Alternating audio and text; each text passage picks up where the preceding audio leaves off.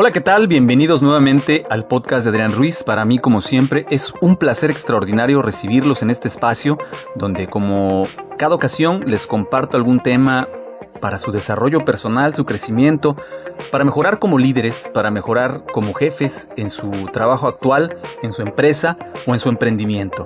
Y el día de hoy les quiero compartir un tema que considero que es muy importante, el cual eh, seguramente les va a ayudar a desarrollar mejor a sus equipos de trabajo, a hacer y, y proyectarse mejor como líderes. Y estoy hablando de un tema conocido como gestión participativa.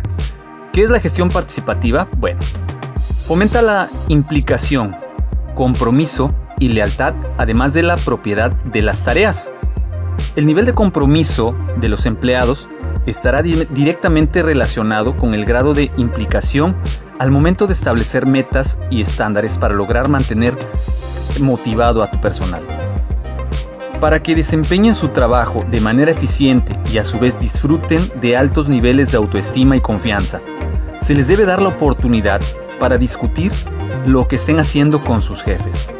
Pero aún más importante es que tú como jefe les des la importancia al involucramiento de tu personal.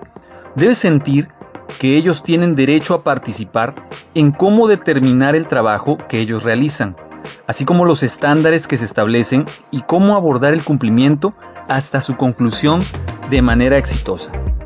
Se dice que los entornos de trabajo más eficaces son aquellos más democráticos, es decir, aquellos en los que el jefe y los empleados trabajan juntos como equipo, compartiendo sus opiniones y percepciones acerca de lo que se tiene que hacer. Mientras más frecuentes sean las reuniones que tengas con los integrantes de tu equipo, mayor será su sensación de participación, así como su autoestima. A continuación te voy a compartir 5 claves para poder construir o desarrollar un equipo eficiente. Primero, metas y objetivos compartidos. Es decir, deberás reunirte regularmente para discutir las metas, objetivos, así como determinar cuáles deberán ser las acciones que se deben de tomar, determinando cuándo y bajo qué estándares de calidad. Segundo, Determina cuáles van a ser los valores y principios que rijan en el grupo. El equipo discutirá y definirá cómo van a trabajar, bajo qué valores comunes se desempeñarán. Debes de permitir que estos valores sean establecidos por los miembros de tu equipo, que ellos determinen cuáles van a ser esas condiciones que ellos están dispuestos a aceptar para lograr cumplir su trabajo. 3. Planes de acción compartidos. Todos los integrantes del equipo deben de saber cuáles son los objetivos, fechas de cumplimiento, calidad, pero sobre todo qué es lo que específicamente deben hacer cada uno de ellos para que todo el equipo tenga éxito.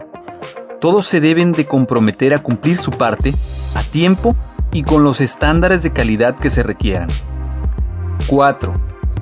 Tener un líder en acción. Aquí es donde tú como líder te debes de asegurar que todos los demás tienen todo aquello que necesitan para poder cumplir con su compromiso.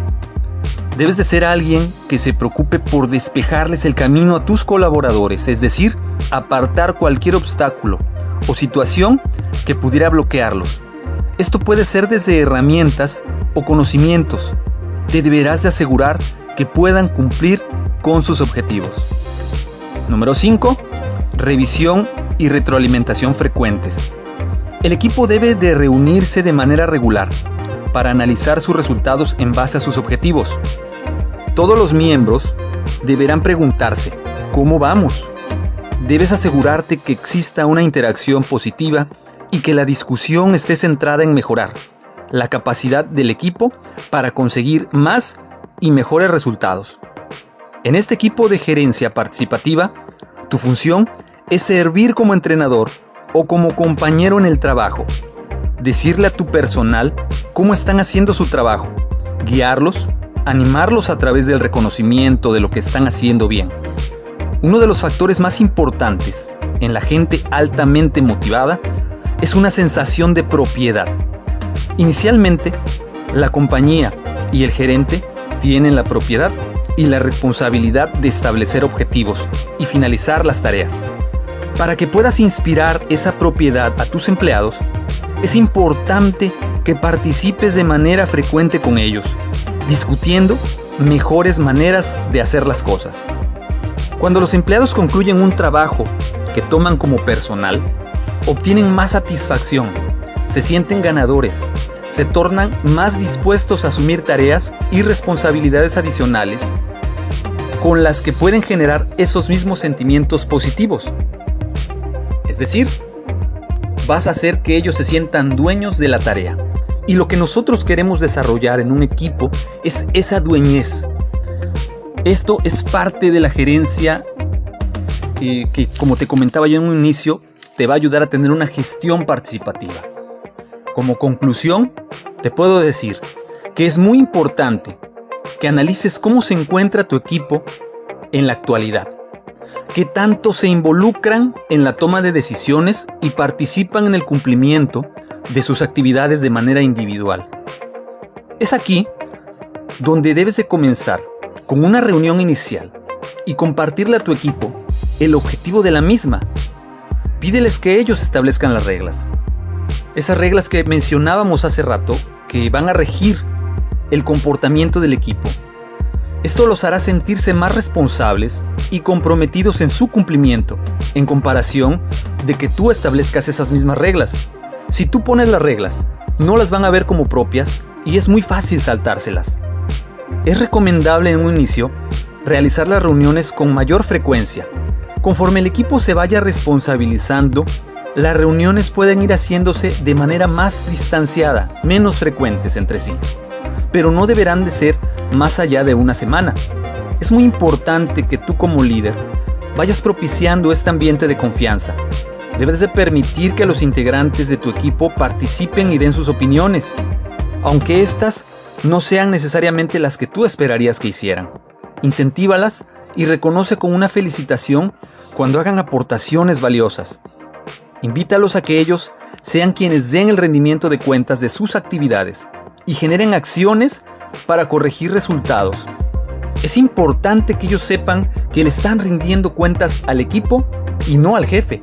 Esto cambia radicalmente la perspectiva de los integrantes del equipo al saber quién es el que se está involucrando y en qué nivel.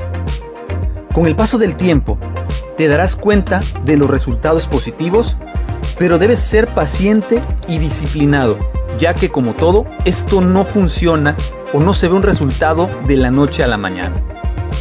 ¿Qué te parece? Espero que haya sido algo interesante para ti, que te haya pues contribuido a aprender cosas nuevas que te pueden ayudar a llevar a tus equipos de trabajo más allá. Como siempre, para mí ha sido un placer traerte este tema. No sé qué opines. Como siempre, me gustaría que me compartas tus opiniones en los medios de contacto. El correo electrónico es adrianrogelioruiz.hotmail.com en Twitter me encuentras como Adrián. Y como ya sabes, eh, también puedes escuchar este podcast en distintas plataformas, en YouTube en el canal de Master Ruiz, eh, me escuchas en Spotify, en Spreaker, estamos en iHeartRadio, estamos en Google Podcast, Apple Podcast, Podchaser, Podcast, Estamos en muchas plataformas que nos puedes encontrar. Para mí sería muy importante que me dejes tus comentarios, pero sobre todo que dejes tu like, que si no estás suscrito, te suscribas para que te lleguen los nuevos episodios que se estarán publicando cada viernes, pero sobre todo para que hagamos más grande esta comunidad de gente que quiere ser mejor, que quieren ser grandes líderes y que están dispuestos a dar el siguiente paso. De verdad te agradezco mucho que me hayas acompañado, como siempre es un placer extraordinario contar con tu compañía. Te recuerdo, mi nombre es Adrián Ruiz, gracias por acompañarme, ha sido un placer extraordinario, nos seguimos escuchando, hasta luego.